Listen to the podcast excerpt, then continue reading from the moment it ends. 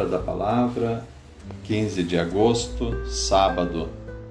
Primeira leitura, profeta Ezequiel, capítulo 18, versículos 1 a 10, 13, 30 a 32. O Evangelho de Mateus, capítulo 19, versículos 13 a 15. Saúde e paz. As leituras desse dia voltam a falar de conversão e de acolhida aos pequenos, pois esse gesto revela a conversão.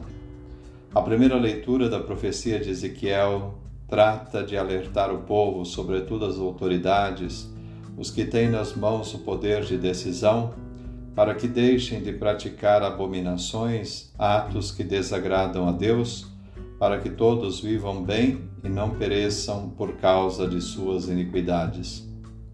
Diz Deus ao profeta que quem errou deve pagar pelos seus erros. Até então, os erros dos pais refletiam nos seus filhos e em outros da sua geração, de modo que quem nada tinha a ver com o erro pagava pelos erros de outros. Essa situação ocorre porque as consequências de um erro podem ter reflexos também naqueles que não praticaram o erro.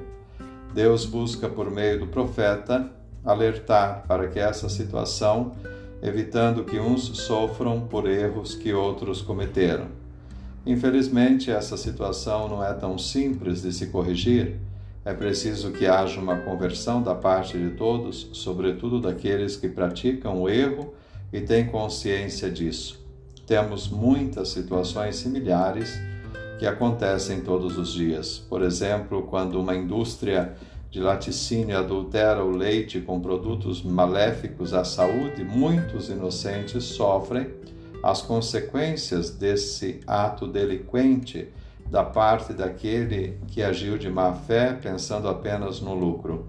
A mesma coisa ocorre quando se colocam muitos agrotóxicos nos alimentos, vindo a causar problemas de saúde naqueles que os consomem, sem que esses tenham tido qualquer relação com aqueles que assim procederam.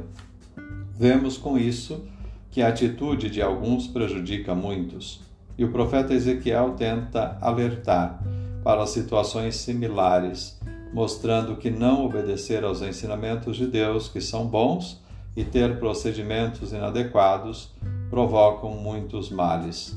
Como corrigir tais situações? Como proceder diante de casos como os que a mídia tem trazido, que prejudica a saúde da população por adulteração de produtos? É preciso buscar formas de defender os pequenos e os fracos. É a proposta do Evangelho de hoje.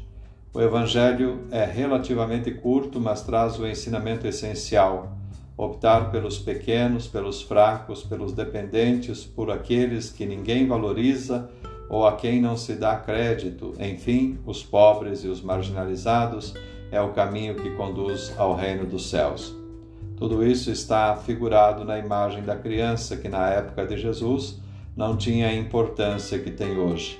A criança era um ser quase ignorado e pouco valorizado, não era o centro das atenções como hoje e não havia leis que a defendiam.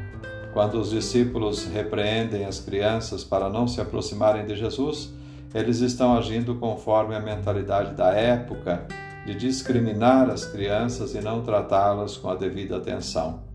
Jesus, porém, não permite que eles ajam assim e pede que deixem as crianças irem até ele, porque delas é o reino dos céus.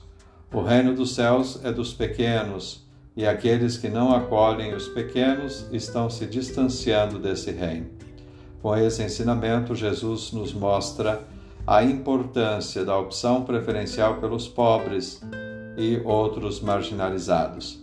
A criança continua sendo detentora do reino dos céus mas junto com elas todos os que têm um coração de criança ou as necessidades delas. Quem acolhe ou não dificulta que elas sejam acolhidas, participará do reino dos céus com elas. E sejamos discípulos missionários atentos aos ensinamentos da palavra de Deus e que possamos colocá-la em prática, temendo e servindo a Deus e acolhendo os seus preferidos. Deus te abençoe, um ótimo dia Em nome do Pai, do Filho e do Espírito Santo. Amém.